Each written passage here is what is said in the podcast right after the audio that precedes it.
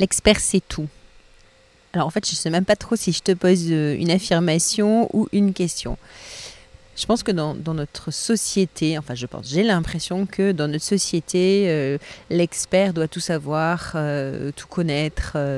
on est habitué à avoir ces chaînes d'infos en continu où on a des experts qui sont questionnés et ils savent répondre à toutes les questions. Et d'ailleurs, c'est même étonnant parce que Parfois, ils sont experts de euh, plusieurs domaines qui, a priori, n'ont rien à voir les uns, avec les autres. Mais bon, bref, aujourd'hui, ma question, ouais, je vais plutôt le poser comme une forme de question. Est-ce que l'expert doit tout savoir?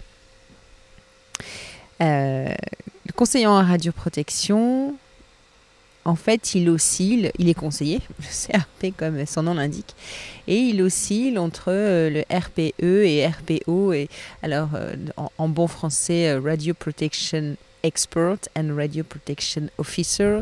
Bien sûr, la réglementation française n'a jamais trop, n'a jamais voulu, ou pu ou su trancher et, traduire la, réglementation européenne tel quel. Donc en fait, le RPE, l'expert, et le RPO, officer, le technicien, on, ne le retrouve pas. On retrouve une seule chose, cette notion de conseiller en radioprotection. Et en fait, c'est une question qu'un de mes stagiaires pendant la formation m'a posée. En fait, la question qui m'a été posée, c'est faut-il tout savoir quand on est CRP Eh bien, je te propose qu'on en parle aujourd'hui dans l'épisode.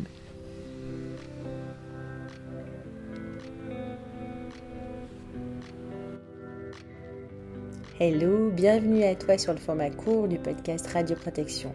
Format court que j'appelle Radiopreneur Mindset. Je te propose de débriefer, discuter euh, sur, euh, pendant quelques minutes sur une question que j'ai eue pendant une formation de personnes compétentes en radioprotection. Je te souhaite une belle écoute.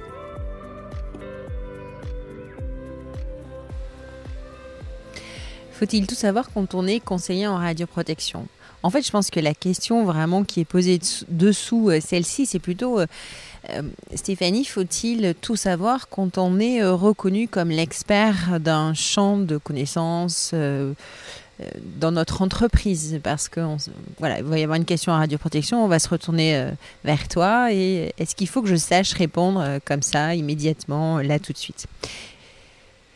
Il y a quelques semaines, je me suis retrouvée, euh, moi, dans cette position euh, d'expert vis-à-vis d'un groupe de stagiaires. Alors, expert, je ne suis pas très à l'aise toujours avec ce terme, mais euh, en tout cas dans le rôle qui m'était donné, puisque été la formatrice de personnes compétentes en radioprotection euh, dans, cette situation-là.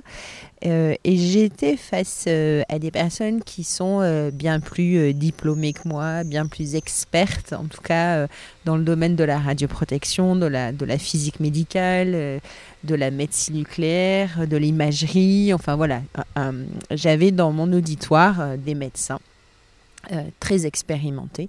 J'avoue que j'avais un peu la pression pour renouveler euh, l'information de personnes compétentes en radioprotection. En fait, ça a été vraiment très challengeant pour moi. J'avais peur de ne pas être à la hauteur à la hauteur, peut-être justement peur de ne pas savoir répondre à leurs questions, je sais pas. Enfin voilà, je m'étais mis un peu euh, la pression et puis bon, comme euh, toute euh, formation, les deux trois nuits, bon et encore c'est sympa quand je te dis ça, je te raconte pas toute la vérité, mais on va dire que les deux trois nuits qui précèdent, j'ai pas hyper bien dormi. Voilà, j'avais du stress du stress, en plus un, chemin euh, assez euh, long à faire, 5-6 euh, heures de train, un temps un peu pluvieux, enfin voilà, tu vois toute l'ambiance qui fait que tu arrives, allez, go, un petit exercice de respiration avant de rentrer dans la salle.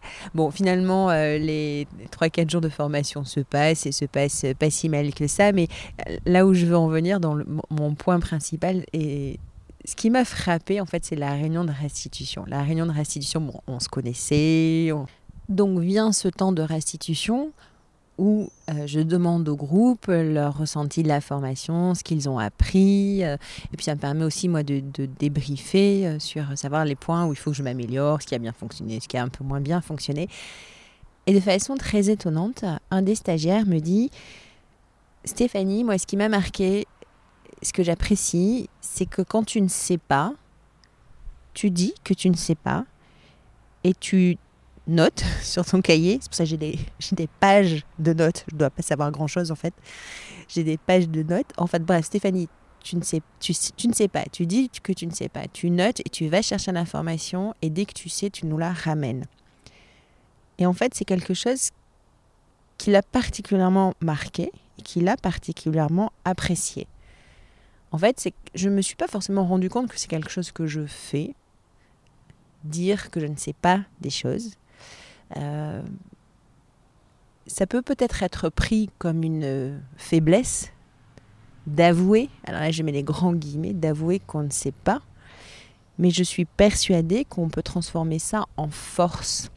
Et notamment, et j'ai vraiment eu l'exemple là dans cette relation, cette connexion que j'ai fait avec cette personne, cet apprenant, c'est que finalement quand tu dis, en fait j'ai presque, j'avais l'impression que j'allais dire quand tu vas avouer, mais c'est pas ça en fait, quand tu dis que tu ne sais pas, euh, mais que tu mets en œuvre derrière pour aller chercher l'information et rapporter à la personne qui t'a posé la question, il y a une vraie relation de confiance qui s'installe.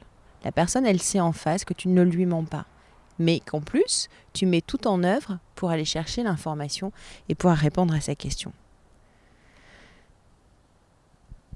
En fait, je me dis vraiment que personne ne peut tout savoir. C'est pas possible.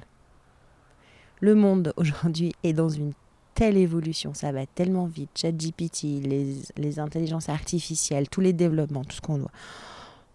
On ne peut pas tout savoir et on ne peut pas euh, se dire je ne sais tout. Parce que si tu en plus tu dis je ne sais tout, tu vas rester sur tes acquis et finalement peut-être même que tu vas finir par te retrouver euh, à la traîne. Et, euh, et notre temps est précieux, notre temps de travail est particulièrement précieux. Donc peut-être se focaliser sur l'important, c'est plus important qu'essayer de tout apprendre. Aller chercher l'information, c'est peut-être plus important. Savoir aller chercher l'information, c'est peut-être plus important que de tout apprendre et de tout savoir.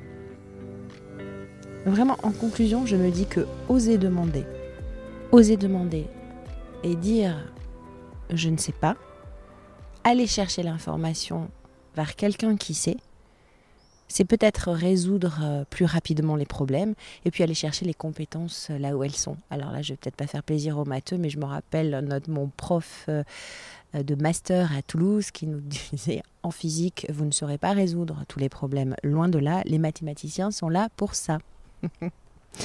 Bref, accepter qu'on ne sait pas tout, accepter qu'on est peut-être un expert, mais que eh bien parfois il faut oser dire je ne sais pas, mais je vais chercher l'information. C'est, je pense, vraiment reposant. C'est une charge mentale en moins.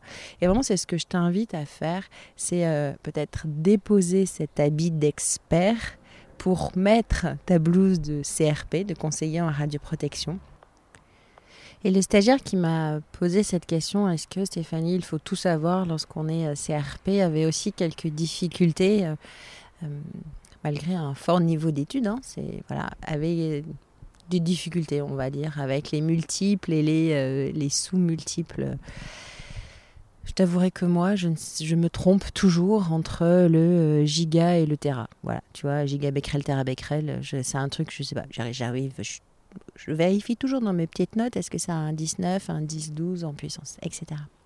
Donc pour répondre à sa question, eh ben, on a travaillé, on a, fait un petit tableau. Euh, des multiples, tout simple. Et je te propose de les télécharger si tu as besoin d'une anti-sèche sur les multiples et les sous-multiples. Tu as le lien dans la description de cet épisode euh, pour télécharger cette feuille.